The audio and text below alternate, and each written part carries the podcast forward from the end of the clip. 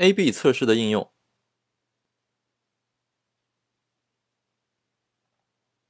在互联网产品开发中，我们经常面临多种方案的选择。有些选择是比较轻而易举的，例如说面向大众产品啊，主色调定成蓝色，最权威、最稳重，而且广为接受。那强调安全的服务呢，绿色是它的不二之选。但是还有些时候呢，备选方案是模棱两可的，甚至看起来是完全无关紧要的。比如说，某个按钮是用橙色还是用红色？摆放的位置是偏左还是偏右？面对这种情况，传统的解决方式要么是根据设计师的审美来定，要么是一群人共同表决，要么是由某个领导拍板决定。无论哪种方式呢，都不免受到个人主观因素的制约，未必代表了广大真实的用户在这个实际使用场景当中的认知。正所谓不识庐山真面目，只缘身在此山中。还有的时候呢。一个改动背后，它的利益方诉求不同，想法也会很多很分散。比如说，一个电商网站，如果它的购买转化率很低，那么这个网站团队内部可能出现各种不同的声音。那产品经理呢，认为是市场推广人员广告投放的不精准，而不是购物车流程复杂冗长导致的。交互设计师呢，抱怨程序员擅自修改了酷炫的视觉特效，程序员却觉得优先确保兼容性才是提升转化率的方法。老板呢要求页面上这个文案充分体现技术的首创性，但是销售团队认为顾客只关心给自己带去什么利益，根本不管你技术是怎么个首创法。这个时候到底是产品负责人的感觉比较对，还是老板的意见更权威呢？又或者是刚好路过的这个扫地阿姨，她看了一眼屏幕之后，她发表的这个意见比较准呢？怎么样去进行一个科学的判断呢？于是呢，我们一言不合就做个 A/B 测试。什么是 A/B 测试呢？我相信你也听说过 A/B 测试这个词儿啊。那么 A/B 测试呢，它也叫做随机实验或者对照实验，是一种比较流行的产品优化的方法。它一般在这个 Web 的网页版的这个产品里啊使用的比较多，可以用来增加转化率啊、注册率啊这些指标。简单的说呢，就是为同一个目标呢制定两个方案，然后将产品的用户流量分割成 A、B 两组，一组是实验组，一组是对照组。两组用户呢特点类似，并且同时跑这个实验。实验运行一段时间之后呢，分别统计两组用户的表现，然后再将这个数据结果进行对比，你就可以科学的帮助决策了。比如说，我让百分之五十的用户看到 A 页面，让百分之五十的用户看到 B 页面，结果呢，A 页面这个版本带来了五十个注册，而 B 页面的这个版本呢带来了七十五个注册。那么其实就是 B 版本呢比 A 版本高出了百分之五十。在试验流量足够大的情况下，我们就可以判定 B 版本最终是胜出的，然后我们就可以将 B 版本呢推送给所有的用户。A/B 测试它其实是一种先验的实验体系，它属于预测型的结论，与一些后验型的归纳性的结论呢差别比较大。A/B 测试这个方法曾经在很多领域产生过很深远的影响，其中包括像医药、农业、制造业和广告等等，其中。西医可能算是比较早引入 A/B 测试的方法来验证新药的疗效的。新药的验证可能一般是这样一个流程：有一百个患者被这个测试医生呢悄悄分成 A、B 两组。注意，患者他自己并不知道自己被分了组。那么 A、B 两组患者的健康情况同时也应该是比较接近或者说比较一致的。这时候 A 组的患者他将会得到试验的新药，而 B 组的患者呢将会得到长得和这个新药一模一样的这个安慰剂，也就是没什么效果的药。如果最终 A 组患者比 B 组的疗效更好，那么就能证明这个新药的疗效是有用的了。所以你看，A/B 测试它的目的呢，在于通过科学的实验设计、采样样本要有代表性，同时流量分割与小流量测试这些方法，来获得具有代表性的实验结论，并且呢，确信这个结论在推广到全部流量是要可信的。这里面又涉及到这个数据化驱动决策与确定性的这个优化提升等等概念。自然界中呢，就存在着类似 A/B 测试的这些事件。比如说，达尔文他在《物种起源》的这本书的编定过程中呢，发现了一种体型很小的、羽毛的颜色很暗淡的一种物种，其中有一只大约有十三种啊，有一支线分布在加拉巴格群岛，而另一只呢，则生活在科科斯群岛。这些鸟几乎有着同样的体型，差不多都是十到二十厘米。但是生活的环境的这个细微的不同呢，让它们进化出了不同的嘴型，无论尺寸跟形状都有很大的不一样，以此呢来适应不同的食物。那这个发现呢，对达尔文推导出大自然的物竞天择这个演化理论起到了贡献。自然界中的这种通过环境影响个体形态，从而筛选出最适合的存活下来的这个物种的例子呢，它其实就包含了 A/B 测试的基本思想，也就是提供多个方案并行测试，然后呢，不同方案之间只存在一个变量，并且以某种标准来判定结果，筛选出最优的方案。其中这个只存在一个变量，这个单变量呢，需要你重点去关注一下，因为某种方案它的优劣呢，不光与这个方案本身有关，也可能与方案它所适配的环境是密不可分的。比如说，同样一段文案，如果说涂成黑色，那么在浅色底上会清楚醒目，在深色底上呢，看起来很可能很费眼力。而将这个文案涂成白色呢，在深浅不同的底色上，视觉效果呢，恰恰相反。这里呢，我不能简单的得出结论说黑色和白色哪种是绝对好，而只能说在深色或者浅色底的这个确定条件下，使用白色或者黑色的方案为这个文案配色呢，能取得最佳的视觉效果，最大程度上吸引人们的眼球。此外呢，被比较的这两个变量本身，它也不能是一个复杂变量，而应该是一个单一的变量。比如说啊，如果您要拿这个红烧茄子跟干拌土豆拼个高下，那么这个哪种是美味呢？那只能靠你这个评判者主观的这个味蕾的偏好了。那怎么去解决它呢？解决方法就是，要么你都改成红烧，要么你都换成土豆，这样你就可以确保基于单一的烹制方法或者说单一的食材，最终做出的评价才是更客观的。硅谷的明星科技公司呢，都会将 A/B 测试看作是稳步增长的一个基石。比如说，你看这张图是二零零七年到二零一零年期间，Google 它进行这个 A/B 测试的数量的统计。啊，谷歌这家公司从二零零四年到二零零七年，历时三年时间，逐步构建并且打磨出一套很强大的内部的 A/B 测试系统。每个月呢会跑几百次的试验。同样，Facebook 它也是这个高频测试的一个笃行者。根据一个项目经理叫卡斯卡特介绍，每当工程师对某个算法进行一次微调之后呢。Facebook 都会单独针对这次调整筛选出一组用户来进行测试，每次的测试对象是不相同的。他还透露说，最多的时候甚至有差不多一千种不同版本的 Facebook 面向不同的用户群来运行。Facebook 从所有的这个测试对象中呢提取信息，来了解哪些优化算法真正改善了情况，而哪些呢是没有产生效果的。此外，Facebook 移动版在每次上线的时候呢，都会提前将未来六个月。想要测试的那些试验呢，都集成到代码里。A/B 测试这么厉害，那么在现实中有什么成功的应用呢？我们来看几个案例啊。首先，这个微软的 Bing 啊，它的这个必应搜索引擎曾经通过 A/B 测试，反复的去调整页面的这个配色方案。哎，大家看图，左右两个图呢，就是 A/B 测试的两个不同版本啊。你仔细看，是不是肉眼能够看出来颜色上有些细微的差别呢？啊，没错，右边的这个蓝色呢稍微深一点，而黑色呢稍微淡一点。这个你看中间的三个色块啊，可以比较明显的体现这个对比。那这两个方案呢，只是配色上的细微差别，最后对点击转化率的影响是怎么样的呢？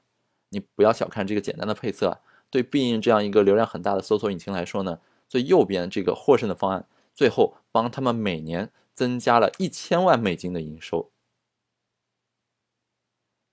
亚马逊最早在试着销售自己推出的这个信用卡服务的时候呢，曾经将信用卡的服务的这个广告放置在商品页面的侧边栏这个广告位，结果呢无人问津，还浪费了很宝贵的广告展示空间。后来这个运营人员就提出说，能不能将推销信用卡的广告放在购物车结算的时候呢？后来呢他们就做了图上这个方案，结果 A/B 测试对比下来呢，佐证了这个运营人员的想法。这个改动呢，大幅的提升了信用卡的这个申请率，给亚马逊带来了上亿美元的营收增长。另外，我们之前介绍过这个 Netflix 这家公司呢，它也是一个笃信 A/B 测试，通过海量测试来成就伟大产品的这样一家公司。比如说，早在二零一三年的时候呢，Netflix 它就尝试着通过试验，通过 A/B 测试去验证不同版本的海报风格对于最后这个观看点击有什么影响。比如说，我们以图上这个电影叫《The Short Game》，中文名好像翻译叫“啊人小志气高”这样一个电影为例，那这个呢是一部讲述几个小朋友如何在高尔夫的这个运动当中击败其他竞争者的一个励志故事。那么它最初的版本这个默认海报呢，就是最左边就是这个 Cell One 啊，这个叫 Default Artwork 这样一个海报。后来呢，Netflix 它又测试了另外两种不同设计的海报分别是这个 Cell Two 和 Cell Three 这两种。后来呢，结果发现最右边这种呢，哎，有一个小朋友在打球的这样一个剪影，那么它比原来海报的这个点击转化率呢提升了百分之六，而中间这个 Cell Two 的这个测试版本呢，它效果更好啊，不但有一个小朋友的背影。同时呢，还有一个家长陪伴在后面。那这样一种既能体现出电影主题打高尔夫球，同时呢又能够体现出这种父子亲情关系的这样一张海报呢，可能更加能够吸引大家的这个注意力嘛。所以它比原本的这个海报呢，点击转化率提升了百分之十四。类似呢，还有这个《驯龙高手：飞越边界》这部电影呢，Netflix 它也测试了六个版本不同的海报，测试结果很有意思啊。你看这个上面画绿色箭头的方案二。和方案三，最终的这个点击转化率呢是胜过了其他几个方案。而有意思的是，这个方案二和方案三呢，它放上去的都是这个反派人物，比如说这个坏人，或者说一条邪龙这样的海报，比这个原本放主人公的海报呢，反而更加容易吸引别人。那这个仔细想想，好像也有道理啊。比如说我们以前看一些动漫作品的时候，是不是如果说主人公是一个高大全的正派角色，那可能我们会对他产生一些好感。但如果说混进一些亦正亦邪，或者说有一点坏坏的角色，我们反而会很喜欢他，就像是这个《七龙珠》里的贝吉塔，或者说《名侦探柯南》里这个怪盗基德，是不是有些反派角色反而比主角更吸引人？还有这部剧呢，叫《我本坚强》，这个美剧它也尝试着放不同版本的海报，结果实验证明啊，最后一组啊这个打绿色箭头的海报呢，对点击转化率的效果是最好的。你看其他几组呢，就是。海报上放一个美女，放一个标题，或者说放一些物件，那么可能第五组稍微有一些诙谐，但是呢都太平庸了。而最后一组呢，它不但放了两个人物，同时呢用一些很夸张的造型，很有戏剧冲突的这个演绎，也就是这个面部的表情，来体现这部剧它本身的一个荒诞诙谐的特征。于是呢，这个方案更容易引发网友的点击。Netflix 还有一部剧叫做《超感猎杀》，那这部剧呢，他们通过 A/B 测试啊发现。甚至在不同国家、不同地区，这个点击效果最好的海报也是不一样的。比如说，你看第一张这张海报呢，在德国它的点击率最高啊。这个海报你看很符合德国人四平八稳，然后很严谨，然后很古板的一个感觉啊，就是前面一个标题，后面的一个八，体现了四张人脸。而第二张海报呢，它在巴西的效果更好，它就是一个人物的剪影。第三张海报呢，它在美国的点击转化率表现是最好的，可能美国人他天生的对这个。华裔的一些功夫啊元素会比较感兴趣，所以你看这个背景上呈现了一个华裔的女性，然后呢在背后设置一些很有亚洲特点的建筑，那么这个很容易吸引老美的注意。然后你看第四张这张海报在英国的点击转化率是最好的，它其实很像是英国人最喜欢的一个什么角色呢？就是我们说的这个传统的零零七这样的角色，或者说是一个很典型的特工角色。你看就是一个硬派男士，然后拿着一把枪。那这样的角色其实，在英国是很深入人心的，啊，剩下两张呢，其实测试下来，它的效果反馈就很一般了。所以你看，A/B 测试它不但能够测试在同一个国家地区同一个海报的效果，它还能测试啊，在世界不同的地方、不同的人口他们的这个口味。说完了成功的 A/B 测试案例呢，我们再来看一个失败案例。大家还记得前两年有个很火的小众社交 App 叫 Sam，它有点像是这个轻量级的百度贴吧。有很多小而美的频道，让你可以在里面匿名社交的一个产品。那它一度成为资本追捧的宠儿，曾经拿到过知名投资机构的两千万美金的投资。结果在大概二零一五年的时候呢，Sam 曾经上过一个点赞给钱的功能，也就是每次别人给你点赞的时候呢，啊，这个在 Sam 里叫做同感。那么这时候你就能够从对方那边收到一毛钱，或者换句话说就是你给别人点赞，你就得付一毛钱。这个功能上线之后呢，导致这个 Sam 的点赞数量急剧下降。后来只是在一些很少的福利项的一些频道里面得以保留，比如说轻性感这样的频道里还有这个功能。后来慢慢的呢，连这些频道也都去掉了这个功能，这个功能最后就被彻底关闭了。Sam 当时就推这个点赞给钱的功能呢，最终成为了他们由盛转衰的一个滑铁卢，活跃用户数量呢大幅下降，最后大概在日活二十万上下的时候就再也上不去了。啊，现在这款产品好像在市场上也没什么声音了。那归根到底呢，点赞这个功能对用户来说是一个比较随性的互动方式，跟打赏有着本质的区别。我随手点赞可能只是觉得哎有点意思，但并不代表我有很强烈的认同感啊，以至于我愿意花钱。原本 Sam 上这些用户的互动是没有太多的维护关系的负担的，一旦点赞给钱之后呢，这种社交关系就不再那么单纯和清亮了啊！而且何况 Sam 的用户他们很单纯，而且呢也是低龄化的，对这种赤裸裸的、充满铜臭的商业变现呢很抵触，所以呢这个 Sam 的团队呢当时被喷得很惨。归根到底，如果 Sam 先通过 A/B 测试，找两个差不多量级和活跃度的频道，先小规模的测试一番。等到验证成功之后再上全站，可能就不会出现这种问题了。说到底呢，还是盲目决策、拍脑袋，而不是听信数据。结果呢，一手好牌打得稀烂。所以通过这几个例子，我们可以说 A/B 测试它具有下面这些价值：首先，它能够帮你建立数据驱动，持续不断优化的这个闭环过程；其次呢，A/B 测试它可以消除用户体验设计中不同意见的纷争，根据实际效果确定最佳方案。接下来，A/B 测试它还可以通过对比实验呢，找到问题的真正原因，提高产品设计和运营的水平。最后，通过 A/B 测试呢，可以降低新产品或者新特性的这个发布的风险，为产品创新提供一个保障。另外呢，我们在进行 A/B 测试的时候啊，有时候会看到一个词语叫做置信区间。比如说这个图啊，这个呢是我们在 Google Play 应用商店发布一款安卓应用的时候，Google 允许你针对产品文案。和这个营收呢进行不同版本的 A/B 测试，这个时候我们看到的 A/B 测试啊，看起来好像不太一样。通常我们对于 A/B 测试的结果呢，都会说 B 版本相比 A 版本提高了多少个百分点。但是在这个谷歌后台进行的这项 A/B 测试呢，我们并不能够直接从图中得到说，哎，这个第三个版本 C 的测试转化率要比原来版本的这个转化率提高了多少，而是它给出了一段区间，同时呢还提供给我们一个有点陌生的指标，叫做。百分之九十置信区间，究竟什么是置信区间呢？我先在这个维基百科上找了一段定义，而且当中是不带任何字母公式的一个纯文字的定义。那我读一下，你来感受一下。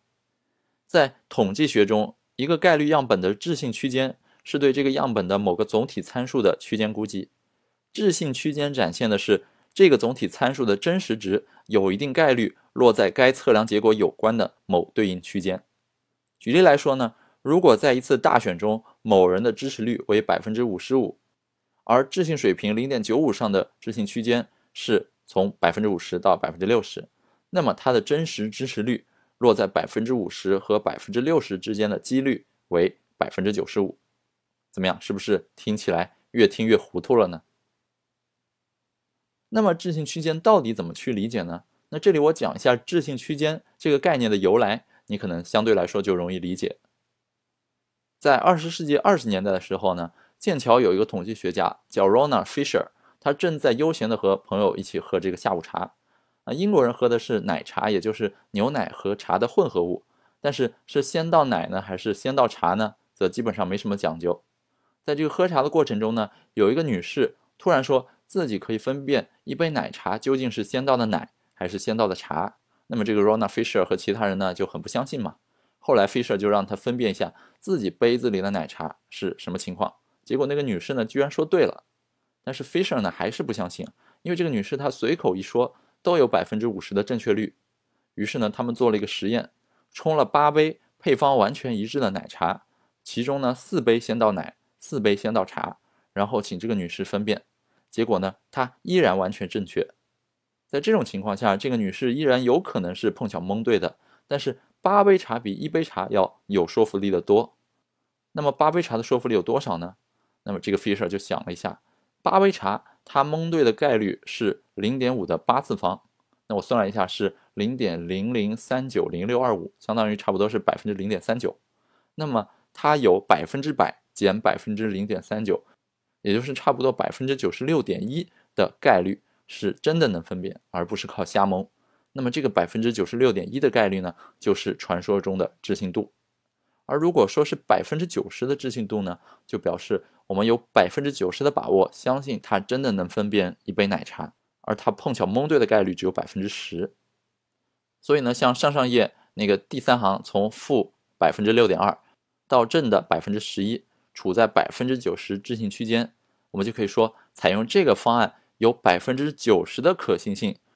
数据会从下降百分之六点二到提升百分之十一之间不等，它的平均值呢落在了提升百分之二点四。类似的，我们看这个例子啊，假设我做了一个产品，想测试一下以下三种情况对产品留存率有什么影响。第一种情况是，假设一个功能它有可能降低留存率啊，我们设这个功能为功能 X，我提供了开关，正常情况下呢，默认打开，允许所有用户都看到并且都用到功能 X。第二种情况还是这个功能 X，只不过呢，我默认关闭了开关，用户如果感兴趣的话呢，可以到设置里自己去手动打开 X。第三种情况是，这个功能 X 我默认就关闭它，并且设置里也不提供开关的入口，就相当于是永久隐藏了。在这三种情况下，我们做 A/B 测试得到的这个结果呢，就是我屏幕上这张图。那这是一个对次日留存率产生影响的百分之九十的置信区间的图。那么我们看这张图，从当中我们就可以看到一些结论。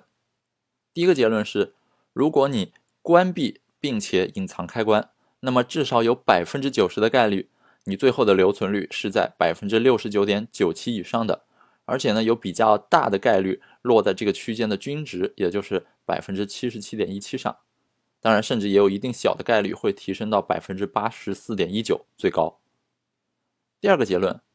默认开启 X 这个功能呢对留存的影响很大。我们拿它百分之九十置信区间里最好的结果百分之五十七点八六，跟关闭并且隐藏开关时最差的结果。百分之六十九点九七进行比较，你看留存率至少会降低百分之十二，最多呢甚至可以降到百分之三十八。第三个结论，当我们默认关闭功能 X 的时候呢，X 的设置开关是否可见对这个留存的影响并没有很大。虽然均值的差距在百分之十左右，但两组留存区间呢有将近一半的重叠，所以如果只是说关闭并且隐藏 X 功能。会比仅关闭 X 功能留存率高百分之十，那么这样呢是不太准确的。置信区间呢要足够窄，才能说明你得出了一个比较好的结论啊。如果你得出一个置信区间，说百分之九十五的可能性，最后的结果在降低百分之百到提升百分之百之间，那么这个就等于什么都没说。另外，积攒多少样本才能得出结论这件事儿呢，和置信区间也是相关的。积攒样本这件事儿取决于几个方面，一个是试验的流量本身，一个呢是转化率本身。比如说你通过 A/B 测试看到的某个转化率，它的变化值很低，只有百分之零点零几的转化率，那么这时候呢，你不知道是你做 A/B 测试带来的影响，还是这个数据本身就会有正常的波动的这个范围。这时候你可能需要非常非常多的样本才能够做出有效的测试，看出比较明显的变化来。但是如果你的目标转化率是提升百分之五十，那么可能你有一千个样本做完就达到了这个目标，这时候这个提升呢已经很明显能说明问题了。那么这一千个样本呢就足够了。关于 A/B 测试应该选多大的样本呢？这里提供一个很现成的线上工具给大家，网址呢在这边。怎么用呢？首先你设置一个 baseline conversion rate，就是你要 A/B 测试的某个指标它原本的这个基准转化率，或者说是这个对照组的值。比如说你原本的留存率是百分之二十。接下来呢，写一个最小可侦测的结果啊，是个百分数，意思就是你通过 A/B 测试之后，如果这个原本的基准转化率上下波动的数值达到或者超过你定的这个百分数，那么这个实验才被视作是有效的，确实是因为你这个改动而对产品产生了实际影响的。比如说这里，如果你填百分之五，那么你在上线一个实验之后，如果让原本的留存率从百分之二十提升到了百分之二十五以上。或者降低到了百分之十五以下，那么这个实验就算是达到了能得出结论的阶段。那么根据这个工具呢，它就会用统计概率的算法，结合置信区间，给你一个做实验的样本量的比较合适的数字，比如说一千零三十。这就是说，你至少针对一千零三十个人进行一下 A/B 测试，得出的结果呢才是比较可靠的。如果你的样本少于这个数字，那么你这个试验它的置信度呢就会比较低了。另外，A/B 测试要持续多少天这件事儿，我要提一下。A/B 测试一般要持续七天或者是十四天，这是因为你的试验本身，如果说其他都不变，你当然是希望整个试验这个时间呢能够覆盖用户的周中的行为和周末的行为啊。他星期一到星期五的行为可能和星期六、星期天的行为是不一样的，所以七天是一个比较理想的时间。当然，如果你想更准确呢，最好跑十四天啊。如果你的流量比较少的话，你可能要跑的时间更长。然后你怎么得出结论？你就等这个置信区间收窄，窄到一定程度，你就可以说 OK 好了，就可以上线了，或者是下线了。比如说 Airbnb 的工程师呢，曾经尝试改进价格过滤器这个功能，它允许用户在原来筛选房源的这个价格的时候呢，将这个筛选器这个过滤器的上限从原本的三百美金提升到一千美金。那实验跑了七天，对于产品转化率的影响幅度一开始还是比较明显的。但是这个 Airbnb 的测试工程师呢是比较有经验的，没有就此而下定结论，而是继续将这个试验呢跑了三十天以上。最后呢，发现大概从两周之后开始啊，这个变化幅度就开始没那么明显了。到一个月整个试验跑完呢，这个新设计的价格过滤器跟老的版本相比呢，对转化率的影响基本上没有任何区别。于是呢，Airbnb 最后还是果断放弃了这个多余的方案。另外，我们还要说的是，大家做 A/B 测试啊，不要只盲目的看测试的数据结论。有的时候呢，还要跟具体的业务结合，来最后敲定你要选择什么样的方案。那这里呢，讲一个百姓网的案例。百姓网呢是上海的一家公司啊，它的业务很像是这个五八同城啊，或者有点像大众点评里这个二手频道。它允许用户在上面呢去买卖二手车啊，或者说租赁房屋等等。那么有一次，百姓网这个广告部的同事提出一个需求，说希望能够将付费购买了增值服务的这个广告主的信息呢。在列表的页面置顶。那么关于这个需求呢，百姓网内部的产品团队就展开了两派很激烈的讨论。一派认为，这个增值服务的信息呢，在为期一个月的展示期内会始终存在，而且手机屏幕空间就这么大，用户每次进来都看到置顶的都是这玩意儿，就会觉得没有新鲜感啊。为什么这里的信息总是不更新呢？而另一方呢，就认为说，那用户呢一定会往下继续滚屏的，滚屏下去呢就能看到更多信息了。其实操作很简单。那么他们双方啊各自都很有道理，一时间呢谁也说服不了谁，怎么办呢？那如果说我们大动干戈的直接在这里把交互改掉啊，比如说根据免费与付费的区别，将页面上改成标签分栏，或者说给用户提供一个很强大但是很复杂的一个高级筛选工具，那这些呢开发起来很复杂，而且呢这个广告销售部等不起，他们希望尽快上线，因为这个呢是对广告主的一个捆绑销售。啊，丝毫不能怠慢，怎么办？经过一番思考之后，整个团队就决定说，一言不合，我们就来跑个 A/B 测试。于是呢，他们通过这个服务器啊，控制下发的信息，对用户行为进行一个 A/B 测试。他们将用户根据这个 UDID 呢分成了两组，一组呢就下发带有固定付费信息的一个列表，就是右边这个方案；然后另一组呢就下发这个付费信息不固定的列表，也就是左边这个方案。那么通过这两组对比呢，他们考核的指标，一个是从列表页面到付费信息详情页面的转化率，另一个考核的指标呢是下拉获取下一屏列表的这个条件的事件数。最后这个 A/B 测试跑了几天之后呢，最后这个测试结果呢让产品的同事大跌眼镜，因为右边这种固定展示付费信息的这个改动呢，虽然对用户的体验是有一些影响的，它不如左边这个方案。但是它这个核心数据的影响呢，差值呢，只是在千分位之后，也就是百分之零点几。对整个产品而言呢，这个改动是完全可以接受的。但是从商业角度考量呢，右边这个方案虽然它在这个 A/B 测试上数据稍微差了一点，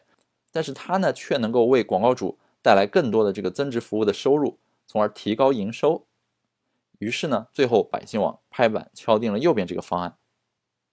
所以由此可见，你在进行这个 A/B 方案测试的时候呢，除了要用这个高效的手段进行验证之外呢，也要结合你现有的业务去探究哪种方案最终能取得一个平衡。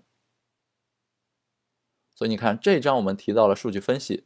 数据分析呢本身是一门精深的学问，需要在实践中不断的去摸索、去总结。我们既要充分相信数据，用事实和逻辑来打败主观的臆断，同时呢，你要抱着一颗清醒的头脑，不要被数据蒙蔽。更不要盲目的偏信数据，而忘记了具体问题具体分析。最后呢，归根到底送大家一句话：敬畏数据，但是要时刻保持怀疑精神。